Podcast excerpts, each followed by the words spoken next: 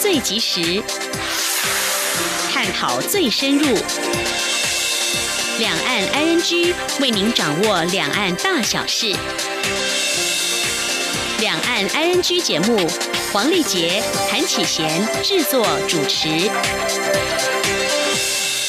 各位听众您好，我是韩启贤，我是黄丽杰。今天是二零一九年十二月十六号星期一，欢迎收听每周一到周五播出的两岸安居节目，一起掌握两岸最硬的新闻焦点，还有交流互动。今天节目一开始，先会带你了解重点新闻，包括蔡总统信心喊话，未来十年创造兆元以上观光产值。经济部长沈荣金指出，四大中心加持，台湾经济将再繁荣二十年。波特王事件，蔡总统表示，确保民主和国安，才有经济与创作自由。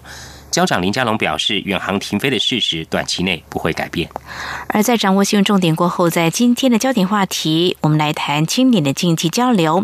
昆山科技大学创美学院视讯传播系的学生团队拍摄了一部以意识癖作为主题发想的作品，叫《搁浅的人》，获得第六届海峡两岸微电影大赛的银奖，同时啊，也是圣彼得堡国际电影节最佳实验片。我们在稍后节目当中将访问团队成员黄佩成。郭慧婷还有陈思伟来分享他们怎么样筹拍，还有拍摄过程以及参赛的经验。至于在节目第三单元万象安居中，我们今天来关心生活议题：挨家挨户投递送月历，为什么会把信箱给弄破呢？还有人送月历时把月历放进铁门的门把里，还有屋主无法出门。另外，台湾有个弯腰油桶爆红，成为人们打卡景点；而在中国大陆上海有个油桶爆红，为什么呢？此外，在台湾的台东的绿岛有个海底油桶，是世界最深的海底油桶。详细情形稍后告诉您。好，我们接下来先来关心今天的重点新闻。轻松掌握的新闻，I N G。为了擘画台湾下一个十年的观光发展蓝图，交通部今天在台北圆山饭店举办全国观光政策发展会议。蔡英文总统也在交通部长林佳龙陪同下亲临开幕致辞。蔡总统强调，政府目标就是要让观光成为带领国家整体经济发展的火车头。他也有信心，未来十年台湾的观光产业将创造新台币兆元以上产值。请听记者吴丽君的报道。蔡英文总统十六号出席 Tourism 二零三零全国观光政策发展会议时表示，在各界努力下，今年来台国际旅客已突破一千一百一十一万人次，再度创下历史新高。包括日本、韩国以及新南向的旅客也都持续成长。根据全球穆斯林旅游指数评比，台湾更以要居全球非伊斯兰国家旅游目的地的第三名，显示台湾。为了体贴国际旅客的需求所做出的努力及用心，已经受到国际肯定。总统也不忘提及他首创的“来总统府住一晚”活动，邀请全球各国有影响力的名人及网红亲自来体验台湾、认识台湾，也进一步向全世界介绍台湾。而近期一位来自以色列的网红介绍的台湾，追踪人数更已超过一千四百。万也为台湾创造更多的国际曝光度。总统进一步指出，观光的竞争力就是国家的竞争力，因此政府也积极扩大投资力道，希望透过观光带动区域的均衡发展。他也有信心，未来十年台湾的观光产业将创造新台币兆元以上的产值。总统说：“那么前天我提出的大南方。”大发展的策略，那么其中很重要的一项就是用观光创造繁荣。那我们的目标就是要让观光成为带领国家整体经济发展的一个火车头。那我有信心，未来十年台湾会成为亚洲旅游重要的目的地，观光产业也会创造。兆元以上的产值。总统也强调，观光不只有产业和经济的效益，也是拓展国民外交最具体务实的方式。因此，政府已经启动了长期规划。除了在这次的全国观光会议上提出 “Tourism 二零三零台湾观光政策”的白皮书，交通部观光局也将升格为观光署。未来十年，政府也将同步升根。分主力市场，开拓潜力市场，并扩大跨越市场，就是要让世界认识台湾，也让台湾走向世界。中央广播电台记者吴丽君在台北采访报道。经济部长沈荣金今天表示，台湾将迎来高阶制造中心、高科技研发中心、半导体先进制程制造中心以及绿能发展中心，将会让台湾经济再繁荣二十年。请听记者杨文军采访报道。经济部长沈荣金十六号出席台北市电脑商业同业工会会员大会时表示，政府推出欢迎台商回台、跟留台湾、中小企业加速投资等三大方案，累计投资金额已达八千三百多亿。法国工贸银行日前公布的报告就指出，在美中贸易纷争下，低阶制造越南是赢家，但高阶制造台湾是最大赢家，台湾将成高阶制造中心。第二，众多国际大厂如脸书、微软。亚马逊都看中台湾的硬体制造实力，纷纷来台湾设厂，打造高科技研发中心。第三，台湾半导体产业未来将准备投资两兆七千多亿，打造半导体先进制程制造中心，让整个产业链扎下更深的根。最后，沈荣金提到，台湾发展离岸风电，现在二十只风机都架设好，陆续并联发电，吸引日本、韩国来台取经。这四大中心发展起来，将让台湾经济再繁荣二十年。他说：“所以从这一段时间跟大家报告，一个是高阶制造中心，一个是高科技的研发中心，一个是半导体先进制成的制造中心，以及力能的发展中心。这些起来，大概会给台湾的经济。”再繁荣二十年。至于美中达成第一阶段贸易协议，是否会影响台湾回流的意愿？沈荣金稍早受访时表示，台商已感受到生产基地与市场布局全球化的重要性，回台投资不会受太大影响。预估明后两年为落实的高峰期。中央广播电台记者杨文君台北采访报道。选战倒数计时，立法院将于十二月十八号到十二月三十号停会，但是在会期结束前，恐怕无法三读通过中央政府总预算案。对此，行政院发言人 Grass Yudaka 表示，明年度的政府总预算很重要，包括各项福国利民的政策预算，希望朝野各党团能在会期结束前紧速审议完成。以下记者王维婷的报道。选战进入白热化阶段，立法院将于十二月十八号到十二月三十号停会，十七号停会前最后一次立法院会排定处理商业事件审理法、毒品危害防治条例等十一个修法草案。而蔡英文总统日前也宣誓，十二月三十一号之前一定要通过反渗透法。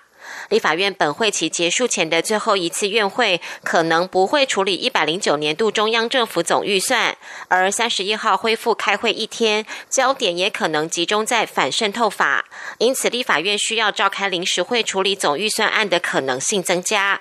对此，行政院发言人古勒斯尤达卡十六号受访时表示，明年度的中央政府总预算很重要，包含各项福国利民政策的预算。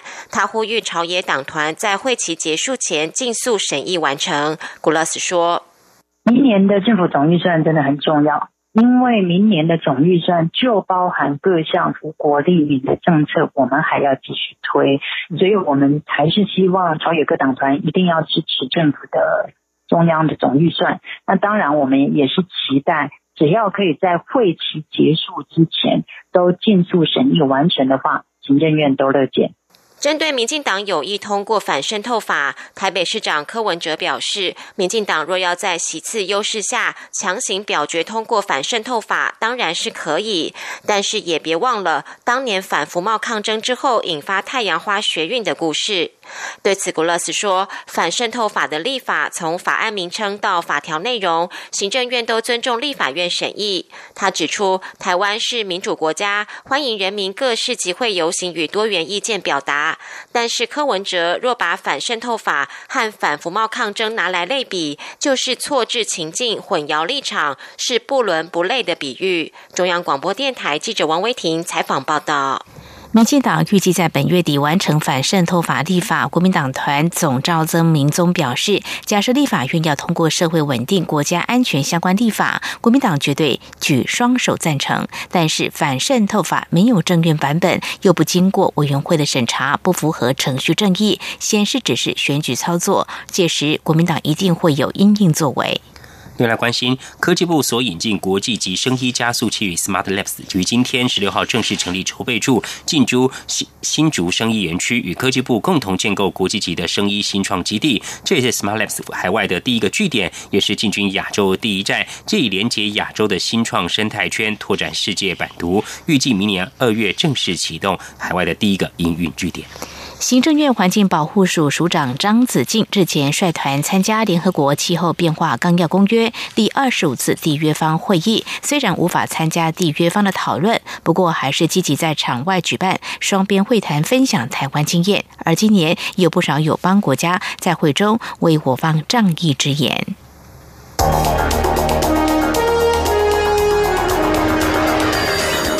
敏锐的新闻嗅觉，延伸您的视野，让您听到最硬的两岸焦点。连线访问这次随团出访的央广记者王维婷。是的，今天在大陆福建平潭举办了一场两岸关系研讨会。对世界经济与亚洲会产生哪些影响呢？其中五百个是感染艾滋病的孩童，那分散在呃广东。从正经情势分析。两岸交流观察到新闻现场直击，两岸 ING 有最多元的声音、多面向的观点以及最专业的剖析，请收听每周一到周五晚间六点到七点，由中央广播电台新闻部黄丽杰、韩启贤制作主持的《两岸 ING》。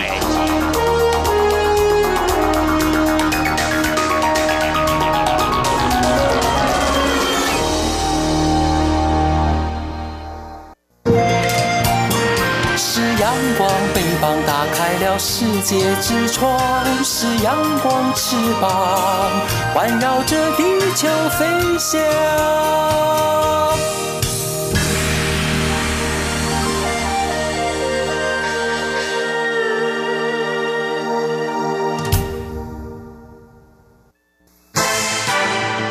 轻松掌握的新闻 I N G。蔡英文总统日前与巨阳新媒体行销总监 YouTuber 波特王合作拍片，两天影片就创下高流量点阅。波特王十五号晚间在脸书 po 文表示，收到中国新媒体合作方讯息，要求不能出现“总统”二字，并要他立刻删除相关内容。同时，有一百多万粉丝的微博账号密码更被擅改，他已无法登入。如不能称元首为总统，这笔钱不赚也罢。每个月损失虽然不小，但我们真的跪不下去。网红波特王在脸书指出，之前已和中国新媒体。合作，就按他们说过不要干涉创作内容，而今天他们不止干涉，还过了头了。他们的重点放在“总统”两个字都不能出现，让他与工作伙伴完全无法接受，真的太扯了。波特王还说自己经营的微博账号约有一百多万粉丝，直接被对方改密码端走，现在已不能登入。波特王指出，如果要我们不能称呼自己国家元首为总统，这笔钱我们不赚也罢。YouTuber 波特王和蔡文总统拍片遭到中国合作对象解约，波特王所属的巨阳公司执行长 Mars 今天出面表示可能退出中国市场，但是也呼吁外界不要把焦点。放在要挺谁？我们要挺的就是民主。知名网红波特王英与蔡英文总统拍片遭到中方解约。蔡英文总统今天受访时认为，台湾社会很难接受此事。对于国民党总统候选韩国瑜表示，此事因政治归政治，经济归经济。蔡总统则指出，中国没有所谓政治归政治，经济归经济。台湾只有确保自己的民主及国家安全，才能有经济及创作等各方面的自由。以下记者欧阳梦平的报道。蔡英文总统日前前往高雄参访新媒体新创产业，知名的 YouTuber 波特王与蔡总统一起拍摄影片，却引发中国合作厂商的不满并解约。蔡总统十六号上午受访时对此事表达遗憾，他指出。这件事的起因是他到高雄了解新媒体公司在高雄发展的情况，并了解年轻人从事影像创作工作的情形。如今发生这样的事，台湾社会很难接受。如果无法自由创作或称呼台湾总统，这违背了台湾珍惜的共同价值。他说：“我们是一个自由民主的呃社会啊，大家都可以自由的创作哈。那甚至于呃称台湾总统也是很自然平常的事情哦，甚至连总统都可以聊一下这样子的情况啊。那如果连台湾总统在影片上都不可以聊一下的话，我觉得呃这个对我们的民主自由跟我们所大家共同珍惜的价值是一个很大的违背跟违反。对于国民党总统候选人韩国瑜在十五号晚间对此事表达抗议，表示政治归政治，经济归经济，并呼吁中国大陆厂商千万不要这样做。蔡总统则指出，这段时间累积了许多事件，可见在中国确实没有所谓政治归政治，经济归经济。他强调，台湾的自由民主是经济及创意创作的最重要条件。台湾只有确保自己的民主及国家安全，才能有经济。以及创作等各方面的自由。另外，对于蔡总统宣誓要在三十一号通过反渗透法，前总统马英九批评这将使人民更不安全。台湾民众党主席柯文哲也提醒别忘记当年反服贸的太阳花学运。总统则表示，反渗透法不是一个新出现的法案，而是把蛮长时间以来在立法院讨论的各项版本做了最后的整合。他指出，大家都感受到中国对台湾各角落的渗透越来越。严重，近来许多事件发展也让台湾社会感到不安，因此希望尽快立法，让各机关在进行反渗透或保护台湾的各层面上有法律依据。中央广播电台记者欧阳梦平在台北采访报道。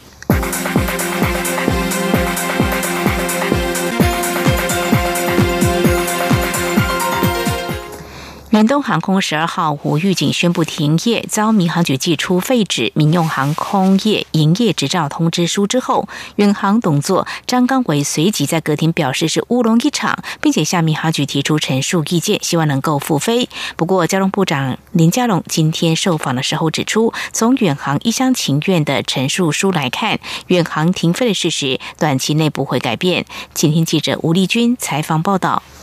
远东航空十二号无预警宣布停业，遭民航局开出最重废照的处分通知书后，远航董座张刚维随即于隔天表示是乌龙一场，并向民航局提出陈述书，希望能够撤销废照的处分。不过，交通部长林佳龙十六号受访时指出，从远航一厢情愿的陈述书来看，远航停飞的事实短。期内不会改变，林佳龙说：“那就目前的了解，他还是认为这是一个所谓暂停营业，好，他的一厢情愿的解释，显然还没有去面对无预警的停飞所造成的损害，他应该负起的责任。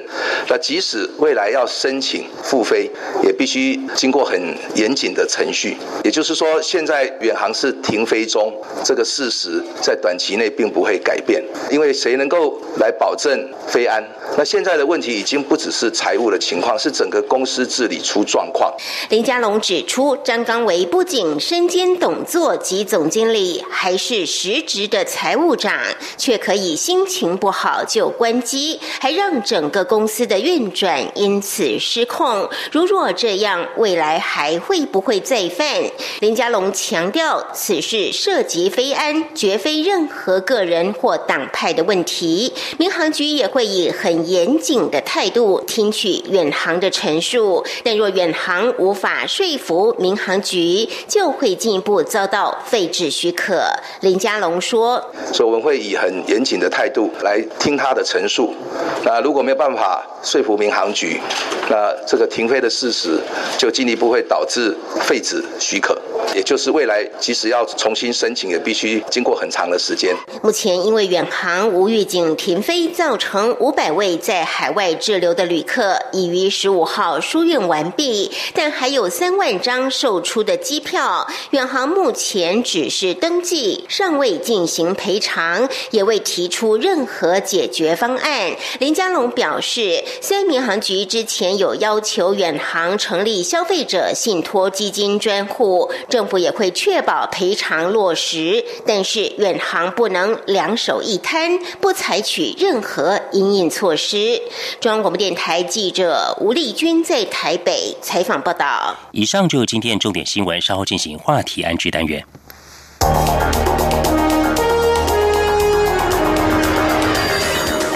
锐的新闻嗅觉，延伸您的视野，让您听到最硬的两岸焦点。连线访问这次随团出访的央广记者王维婷。是的，今天在大陆福建平潭举办了一场两岸关系研讨会，对世界经济与亚洲会产生哪些影响呢？其中五百个是感染艾滋病的孩童，那分散在呃广东。从正经情势分析。两岸交流观察到新闻现场直击，两岸 ING 有最多元的声音、多面向的观点以及最专业的剖析，请收听每周一到周五晚间六点到七点，由中央广播电台新闻部黄丽杰、韩启贤制作主持的《两岸 ING》。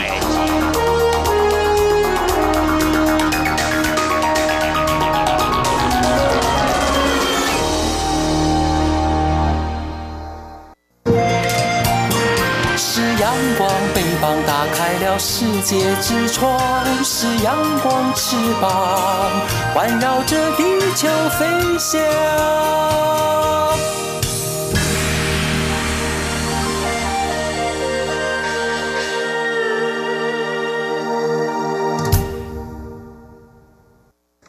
您最想关心的青年话题，ING。这里是中央广播电台，听众朋友现在所收听的节目是《李昂安居》。微电影已经发展十多年了，对青年朋友来说，相信有不少人已经开始尝试创作拍摄。那么有些呢，更挑战市场的接受度。而一部以意识癖为主题发想的作品，最近在两岸青年的竞赛当中脱颖而出。这是由昆山科技大学创媒学院视讯传播系的毕业团队创作的微电影《搁浅的人》，日前荣获第六届两岸微电影大赛的银奖，也是第二名。青年学子如何展现出创意？我们今天节目中很高兴访问到团队成员黄佩成、郭慧玲还有陈思伟三位来为我们分享，非常欢迎三位朋友，您好，大家好，大家好，主持人好，大家好。好，那么三位同学七月的时候已经成为社会新鲜人，因为这是你们大四的作品哦，非常恭喜，在你们大学毕业之前能够啊留下这么棒的记录哦。那佩成呢是负责。导演跟编剧，导演跟编剧。那慧玲是我们的制片，对。那思伟呢是负责剪辑啊。嗯，我想在团队当中呢，每个人都缺一不可，很重要哦。所以你们拍摄《搁浅的人》哦，这支影片是怎么样发想，又想要传达出哪些意涵？我想要首先请教这个，嗯，我们的导演跟编剧，这很重要了。嗯。那我最初的发想是觉得，我们大家表现出来给外界的都不是真实的自己，都是社会上对我们的期待、父母对我们的期望，而我们表现出来的。就是像我自己也是到了高中才真正的跟我自己对话，了解到是老师希望我做的，还是我自己喜欢的；是爸爸妈妈希望的，还是我自己喜欢的。像很多现在大学毕业了都还不知道自己要什么，因为我们都没有深刻的跟自己对话，想说，哎，这是我真的想要的吗？我自己是不是要这样做？对，嗯，佩晨，那你当初怎么想到用呃这个？异食癖这个角度来切入的呢？呃，就是主要是因为我身边有一个朋友是有这样子异食癖的症状，然后可是他就是会想要吃女同学的头发，但是他并不会吃进去，他就是享受那种咬的感觉。嗯，对。然后他也是说，他小时候妈妈就是会用头发烧他的脸啊，叫他起床，所以有可能是我觉得就是会让他想到小时候的感觉，但他并不会表现出来。他可能会跟你很熟，跟你很熟的朋友之后，他才会说：“哎，我可以吃你的头发吗？”这样子，就是他在外面也是一个很正常的人，就也不会特意表现出来自己这样子。哦，这一时辟出吃头发，我们看到一些相关的资讯，就是说可能吃像生米啦什么，我们都觉得意想不到的一些东西，吃纸片啦什么之类的都有可能哦。但是你从你身边的朋友这样的角度设定这样的议体这样的人物做一些发想。不过团队呢，在我们的配成丢出这样子的一个想法跟人物，像制片的话，如果我们放大到市场来看，就是啊，要来看市场反应度可以接受吗？可以有票房吗？你们应该是一起讨论吧？制片当时有什么样的想法呢？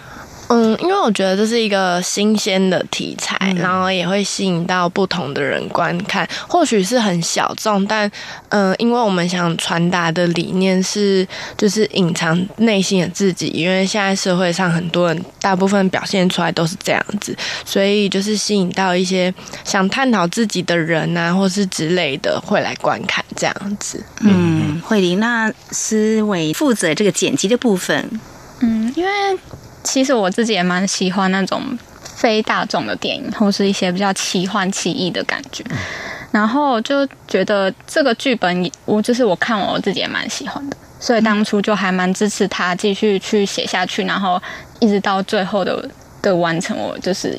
都很全力的支持他，因为是我自己蛮喜欢的东西。嗯，所以这一部电影哦，大家一起团队来合作。我想再接着请教一下佩珊，跟我们分享一下哦，呃，可不可以简单的说明一下这一部微电影是怎么样用大概怎么样的情节把这个主题给呈现出来？你是怎么样来做安排的呢？呃，因为我自己很喜欢倒叙法，我很喜欢看电影的时候想说，哎，为什么会这样？为什么会这样？为什么会这样？所以我们就是用倒叙法的剧情，让呃观众想说，哎，他怎么会在这个空间？我们看到的是意象的，就是一些虫啊，为什么它会生存在这个画面？然后再慢慢往回推，往回推到呃现实生活。就是女主角怎么哎，她是怎么就是杀了这个人，然后吃这些头发这样子哦，杀了这些人，听起来有点惊悚了 哦。刚刚其实我想跟佩晨私底下问一下，那现在带听众朋友问好了啦，就说因为谈到这异食癖，其实也是一种症状了哦，一种嗯，可能必须要接受一些治疗的吧哦。对，那所以之前有没有请教过专家，或者说跟你的朋友聊说？我想把你拍成一部电影的主角，他有什么反应？他没有特别什么反应呢，所以有跟他聊过吗？在写剧本之前，嗯，有有有，因为我都是查相关新闻或是心理的书籍。嗯嗯嗯，我朋友症状比较好，是因为他不会吃下去。哦，对我看很多新闻都是因为造成身体的。呃，阻塞啊，或是什么的，像头发，它是没办法被胃酸消化的，它会在身体里面残留，然后久了你就是会不舒服，就是异食癖才是这样被发现的。嗯，对，是佩晨，刚刚你讲到说，先前是在一个空间嘛，那整部的剧后来有怎么样一个倒叙把这故事给带出来呢？嗯，刚开始很悬疑，很悬疑，这个空间里面有很多罐子，对，用一些罐子，呃，空间或罐子有一些东西来做一些替代转场，好像其实台词并不会太多。对，对，因为我觉得其实很多。真正的伤害不一定是语言，有些不经意的动作、表情这些都会伤害到一个人。所以我就是想要透过呃更多的声音设计啊，或是画面，像是一开始看到那个空间画面，就是比较有冲突感。嗯，就是怎么会有一个人会有这样子的房间呢？就是。不为人知的一面。嗯哼，嗯哼。那后来你怎么样安排把这个他说跟朋友的一个对话，把这个展现出来？好像还有一个在阳台上有跟一个人喊话的那个情景。就是一开始从前面故事，我们都是从女主角看出去的世界，她看到就是就是她其实已经是生病了，她看到的跟我们看到的是不一样的。像她看到阳台上拖的是音响，可是最后面我有跟大家解释说，其实那只是普通的狗。哦，对，可是在他眼里是音响，音响，对，嗯。哼。哼，是，所以呃，当你这部片子，我们当然我们看的是一个完整的作品啊，在当初呃，你开始写这个方向已经定案了，比如说台词这些，有跟呃我们的制片或是剪辑有稍微沟通一下，像这样子的一个铺陈吗？有有有跟，因为思维是算最刚开始跟我一起参与剧本创作讨论的部分，因为那时候我是就是我想要用倒叙法的方式，那我就怕在剪辑上会很呈现出来会不会混乱？因为刚开始有些人反应会看不太明白，就是倒叙法的这个方式剧情的呈现，对。嗯哼，是，哎，思伟，那呃，你跟佩晨这样讨论之后的话，你有什么样的想法？当初在拿到剧本，然后呃，你会有什么想法？在剪辑上面的话，你做哪些的准备呢？嗯，像是他说的倒叙法，因为我觉得这也是一个推进观众情绪的一个方式，所以就是一开始的开头先让大家看到了最后一幕的画面，就是也让观众就说，哎，到底发生什么事？然后我们再慢慢的再进入到说。我一层一层的剥给你看，里面到底是什么东西。嗯，然后就是在带出说，哦，原来他前面吃把头发吃下去，哦，原来他是发生这样的事情，那种啊的那种感觉。我觉得这也是算是推进一种让观众更进入的方式，就是更进入到说，更融入到我们想要带他们进去的一个世界。哦，是思维。那你觉得剪这样的一个题材，跟呃，如果一般其他的这个题材的话，你觉得挑战度比较大在哪边呢？嗯，我是遇到蛮大的撞墙期，因为我之前也都是剪一般你们看到的那种剧情片比较多，所以要挑战那种比较实验感的风格，也是一个蛮大的挑战。所以那那时候也就是一直觉得说，好像怎么一直呈现不到说。导演想要的东西，或是说我当初看到剧本，我脑海中已经想象的画面，就是一直呈现不出来，所以那时候就剪了很多个版本，都还是不是自己想要的。然后那时候就也是去跟老师讨论，然后跟导演讨论。然后像我自己也蛮喜欢有一场是跳舞的那一场，嗯，其实我在剪那场的时候，好几个版本我都不喜欢。就导演也觉得好像没有当初那种感觉，其实也是一个很偶然的机会，就是刚好，嗯，某一个课堂的作业，我就是以一种很破碎，然后很重复，然后是层层的那种堆叠的感觉去剪。那时候导演刚好是看完，觉得说，那用这样的方式去呈现跳舞那场的话，是再好不过的方式，所以我就后来又重新再去修改的那一场。然后就变得说，哎，我自己到最后的版本自己也蛮喜欢的。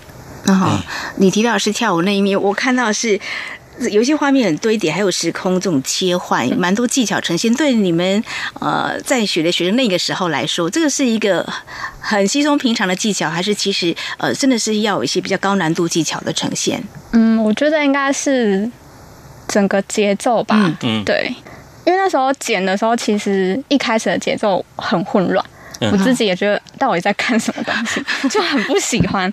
然后，因为像是转场那些，我觉得是一个时光机或是一个穿越的感觉吧。嗯，像是前面的嘴巴接到下一场的嘴巴，或是眼睛接到眼睛。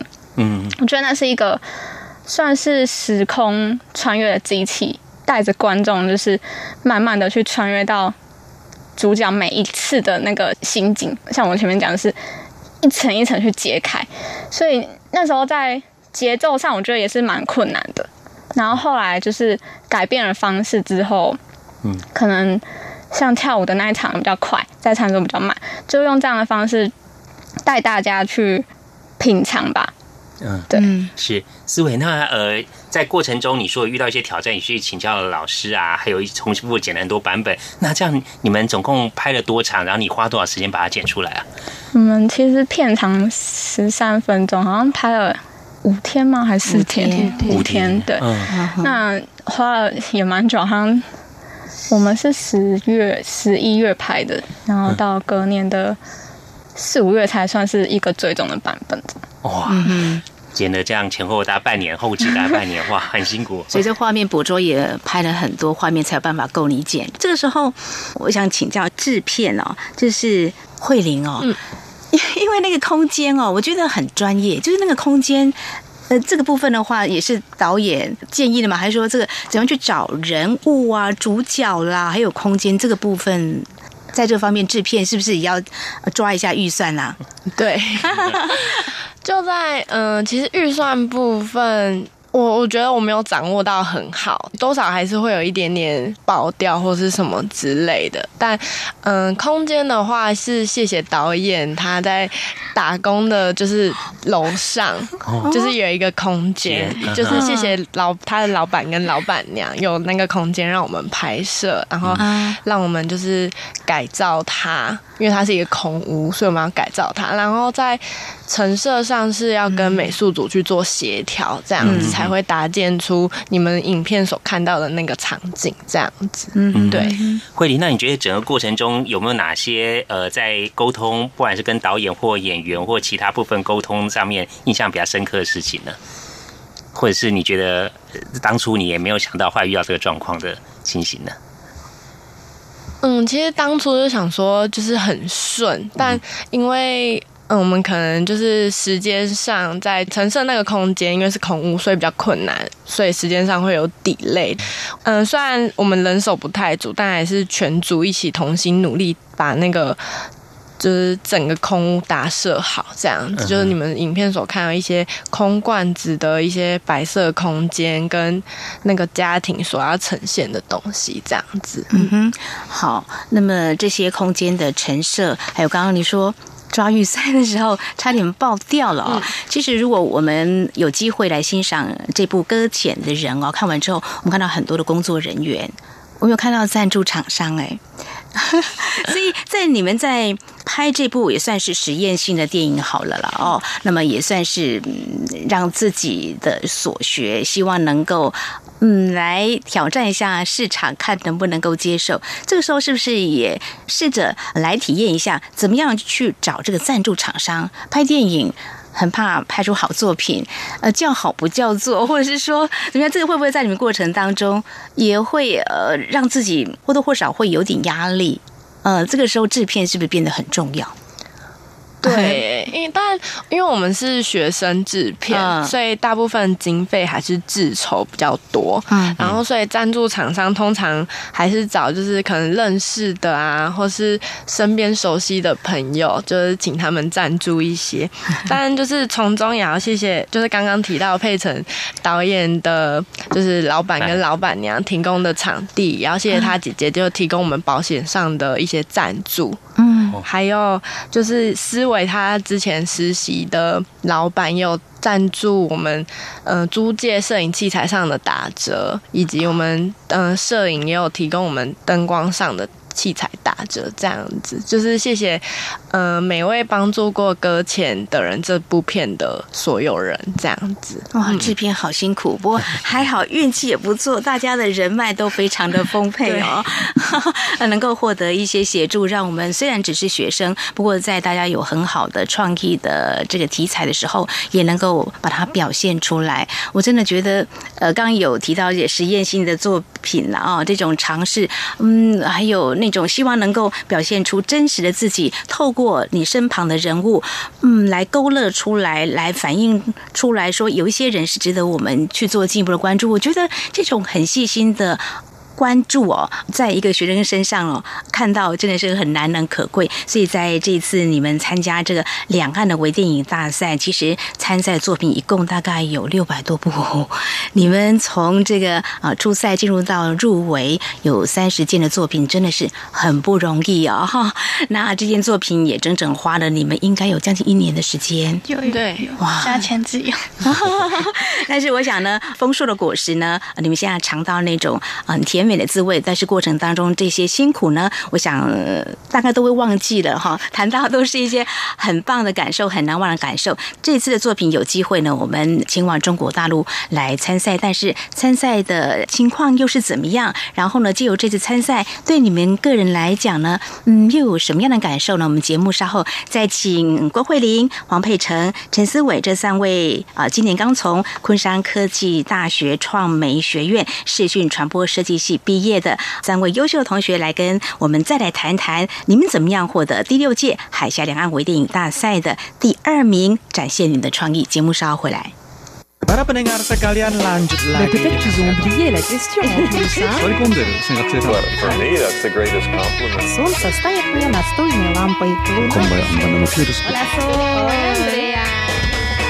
无论你在世界的哪个尽头，请你跟我这样做。哦哦哦 Turn on your radio，阳光 RTI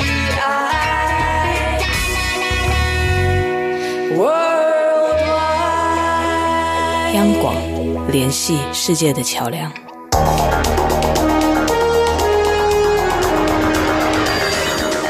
锐的新闻嗅觉，延伸您的视野，让您听到最硬的两岸焦点。连线访问这次随团出访的央广记者王维婷。是的，今天在大陆福建平潭举办了一场两岸关系研讨会，对世界经济与亚洲会产生哪些影响呢？其中五百个是感染艾滋病的孩童，那分散在呃广东。从正经情势分析、两岸交流观察到新闻现场直击，两岸 ING 有最多元的声音、多面向的观点以及最专业的剖析。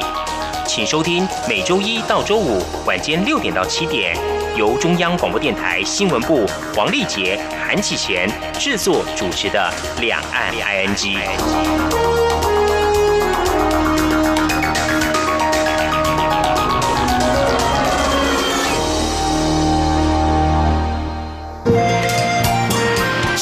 阳光，翅膀打开了世界之窗；是阳光，翅膀环绕着地球飞翔。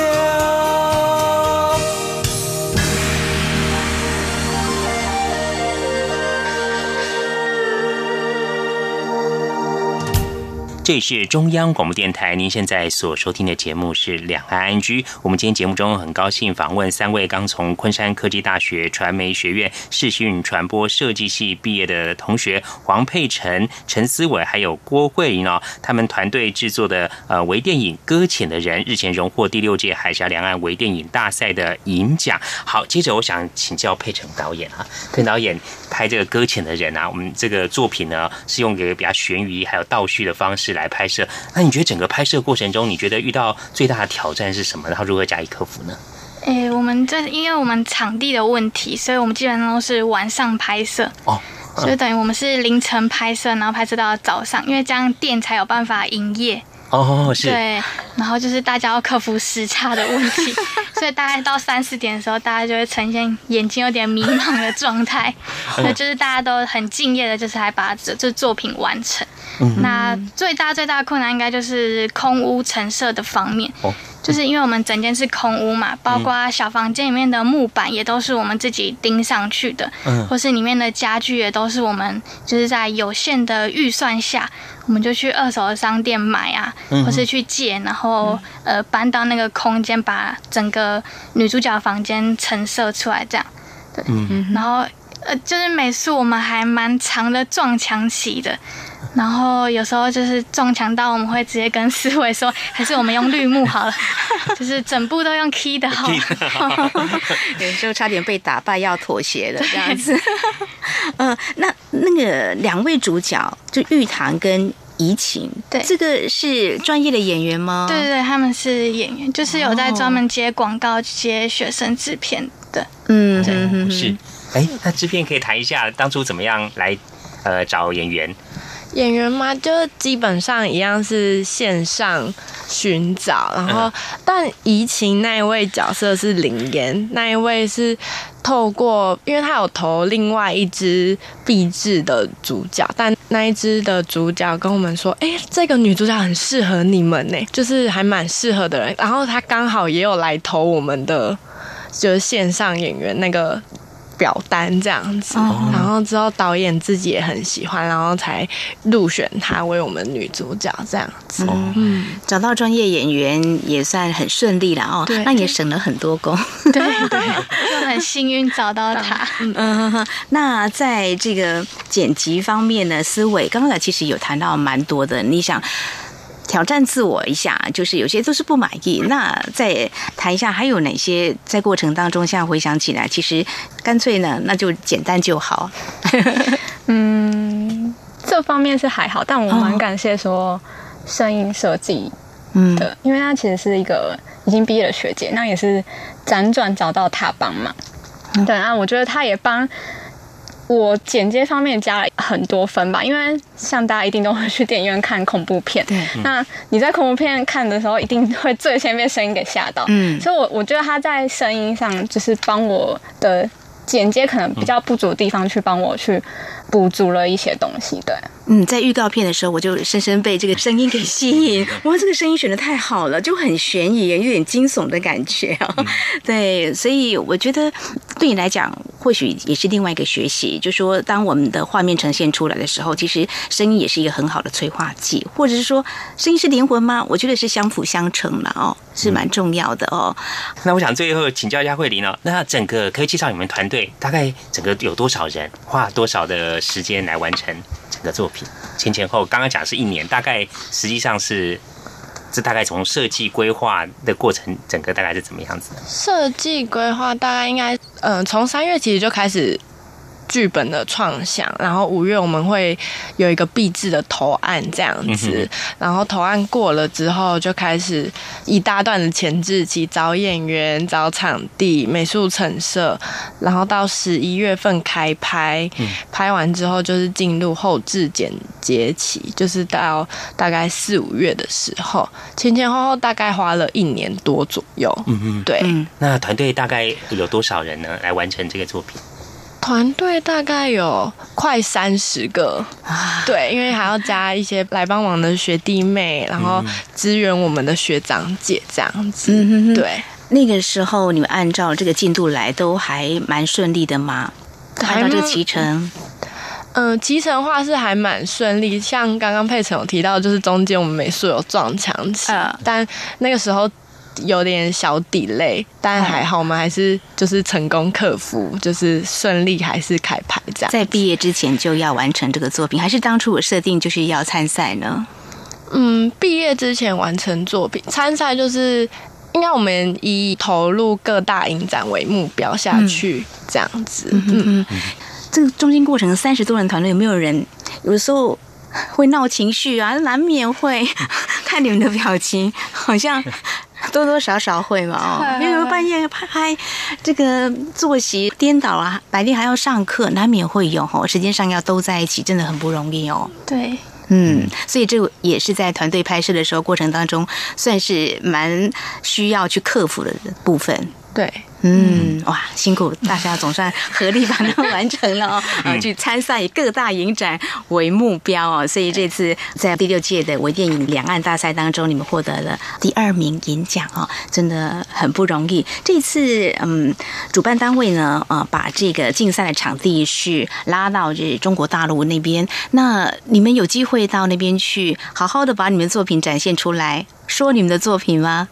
比赛是怎么样的进行？从刚开始报名，嗯，到是如何去参赛？是把作品送过去呢，还是说过去怎么样？对，就是刚开始就是一样，呃，网络报名过去，然后就是通知我们，就是有入选，然后过去参赛。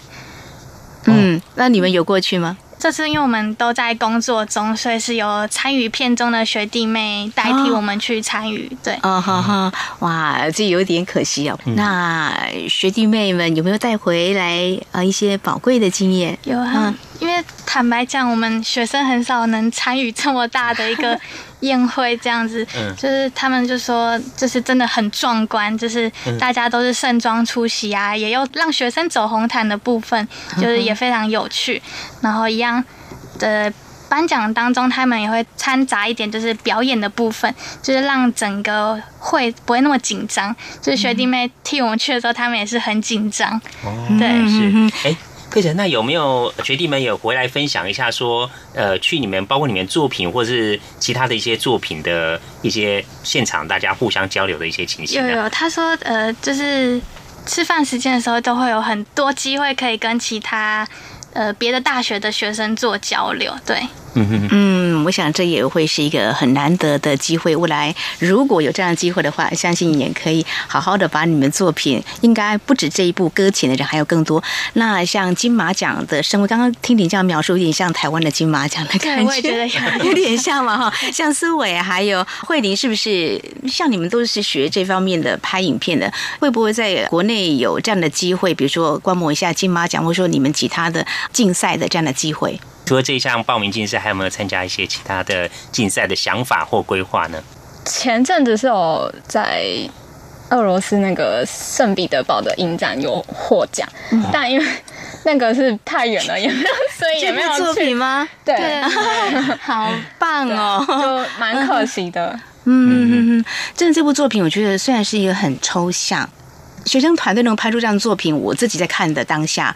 我被你们感动，我觉得怎么有办法只是学生而已，能够拍的这么棒，所以未来我们对你们的期待是更高的。我相信你们可以拍出更多很优秀的作品。哎，飞哲，那你可不可以谈一谈整个完成这个作品啊？你有什么最大的一些感想呢？从开始你自己构思，然后写脚本，然后最后拍摄完成。你整体有什么样的一个构想？对这一部作品，对，就是还是觉得很不可思议，就是可以把自己脑中想象的画面呈现出来。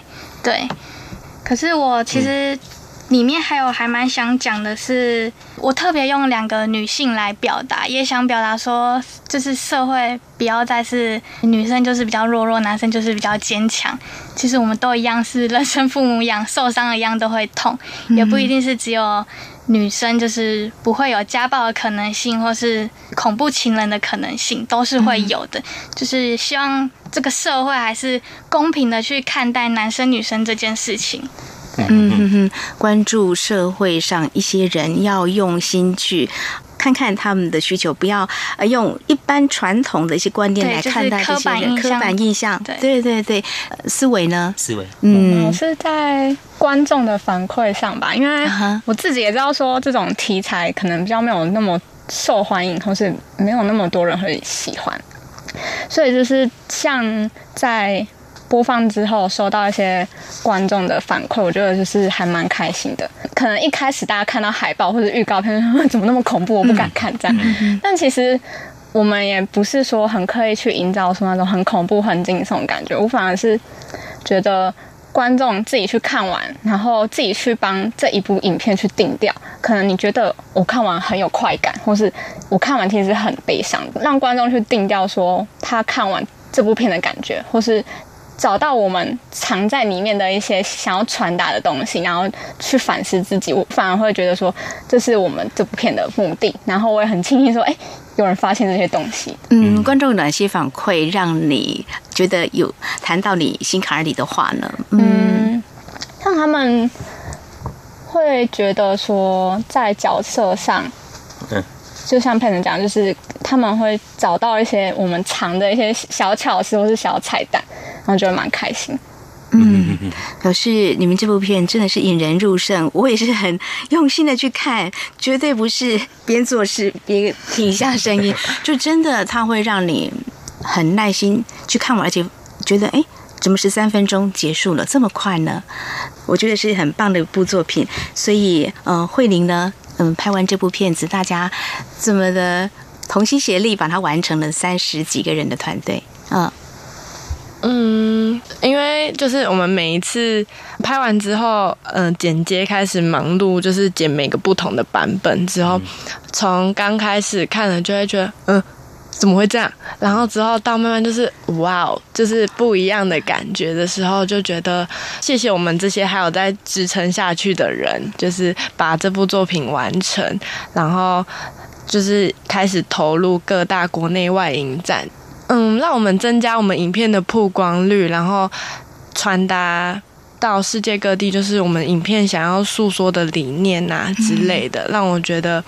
就是很谢谢大家，就很不可思议，让我们完成这一些事情，这样子。嗯嗯，你们要谢谢你们自己，你们真的太棒了，恭喜恭喜！嗯，恭喜！好，我们今天非常高兴哦，访问到呃，今年从昆山科技大学传媒学院视讯传播设计系毕业的三位同学黄佩成、郭慧玲还有陈思伟哦，他们团队制作的电影《搁浅的人》哦，前前后花了一年多的时间呢，呃，拍摄出这部微电影哦，在日前呢获。获得第六届海峡两岸微电影大赛的银奖，而且刚刚还有参加圣彼得堡也获奖了，相当相当的杰出，也非常恭喜你们，也非常感谢三位今天来为我们做这么精彩的分享，谢谢，谢谢，谢谢，谢谢。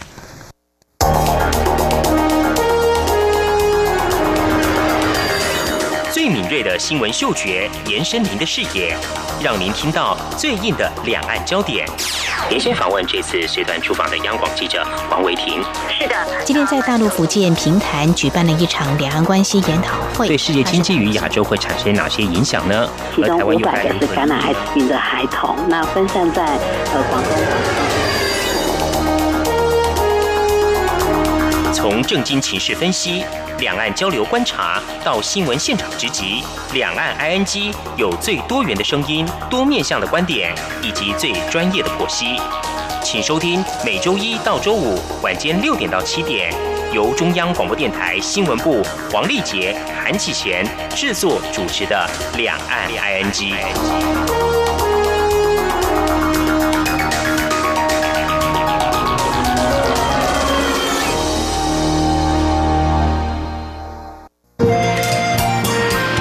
阳光，翅膀打开了世界之窗；是阳光，翅膀环绕着地球飞翔。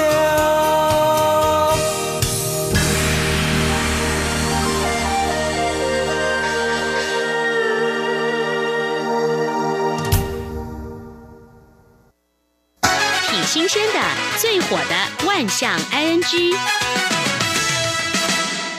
这里是中央广播电台，您现在所收听的节目是《两岸 ING》。丽姐，二零一九年快结束了，所以现在不少人都会买月历啊。嗯，我看到最近一个有关于年历的新闻，就是月历的新闻哦。在台湾呢，有一个里长啊，嗯，他很热心，会将有一些单位制作这个年历啊，啊，送给李明，哎，他就会把这些年历放在信箱，但这个年历是比较长形、圆筒状的。哦。但是呢，每一家的信箱有些可能没那么大。嗯，一个李明他家的信箱是塑胶的。嗯，但是因为里长要把这个月历年历给他放到信箱里头去啊，居然把信箱给弄坏了。哇，这个力量太大。不过他是使命必达，要一定要送达啦。而且这个塑胶因为放在户外嘛，长久的风吹雨打日晒，然后容易脆裂。嗯，啊，所以说信箱就有点破裂了啊。就网友讲说，那你明年换铁的哈。所以。遇到这样状况，这个李明很傻眼。不过呢，就有网友还把两年前的一个状况，就是有一个李他在家里准备要出门的时候，发现自己家的门呢推不开，推不开被反锁了。不是。他家的门是两片式的，就是往外推，但是呢，往外推有两个把手，嗯，外面有两个把手，嗯，这个里长也是送这个月历，嗯，就把这个月历穿过两个把手，哇，这个看似好像一定会送达，但是呢，有没有想到里面人出不来，对啊，就最后只好打电话叫朋友来把这个月历抽走才能出来啊，这个里面是很感谢里长送这个月历啊，但是这样子让我出不了门了，嗯。我们知道，在台湾，在二零一五年是有一个超强台风，嗯，那时候在台北市就有个油桶被吹歪了，嗯，是歪腰油桶，然后当时呢引起很多人的关注，很多朋友去拍照啊，这个热门打卡景点。事实上，在中国大陆啊，嗯，也有个油桶一夕爆红。哦，这样子，它是怎么样？也是弯腰的吗？还是并不是哦，主要是当时在中国大陆有一名歌手啊，跑去上海那边办演唱会，嗯，结果呢，他刚抵达上海的时候。他就在当地跟一个油桶这边拍照，哇！所以这个油桶也因此爆红。对我们刚刚讲这个歪腰油桶啊，事实上在台湾的苗栗，嗯，还有一个油桶叫撑腰油桶。撑腰那是腰快断掉了，什么把它撑住吗？它是微微的被风吹到，有点往后倾，好像我们把肚子撑起来这样。撑腰油桶。就有很多的网民在旁边拍照，也是把肚子给凸出来，哎，这个趣味的姿势哦。其实呢，不管是油桶啊，还有一些像是电箱啊、测速机哦，有时候可能因为一些外力或一些天灾被吹歪了。像是有一个网友就哭手啊，他说他家旁边一个电箱啊，变电箱呢也被吹到歪腰，但是没有人来拍照。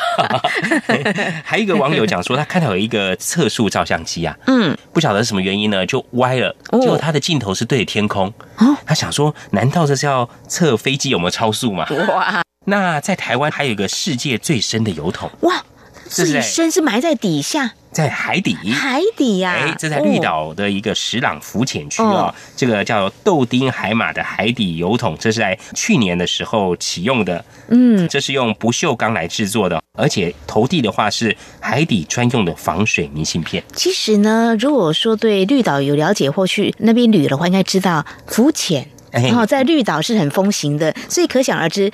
不过是在海底下是很辛苦的，你看还用这个不锈钢的这个材质哦，但是它的用意何在呢？它主要是希望借此能够宣导大家一起来爱护海洋资源啊！哇，太棒了！而且这个海底油桶营运的就是投递一些收入，也会作为这个环境的教育经费。所以它真的可以寄明信片哎，没有错哦，可以去买这个防水的明信片哦。那扣除成本之后呢，这些就会当做维护海洋环境的教育基金了。真的是很有环保意义了。嗯，这今天跟天宝分享节目尾声呢，在。和听众朋友呼吁一下，如果说听众朋友们对我们节目任何建议看法，非常欢迎利用以下管道来告诉我们。传统邮件寄到台湾台北市北安路五十五号两个 ING 节目收。电子邮件信箱节目有两个，一个是 i n g at r t i 点 o r g 点 t w，另外一个是 QQ 信箱一四七四七一七四零零 at qq dot com。同时，听众朋友，我们还可以透过 QQ 线上即时互动，QQ 码一四七四七一七四零零。此外，也非常欢迎听众朋友加入两岸安居的脸书粉丝团，在脸书的搜寻栏位上打上节目名称“两岸居”来搜寻，就可以连接到我们的页面了。好，那么这是今天节目，也非常感谢听众朋友您的收听，祝福你，我们下次同时间空中再会，拜拜。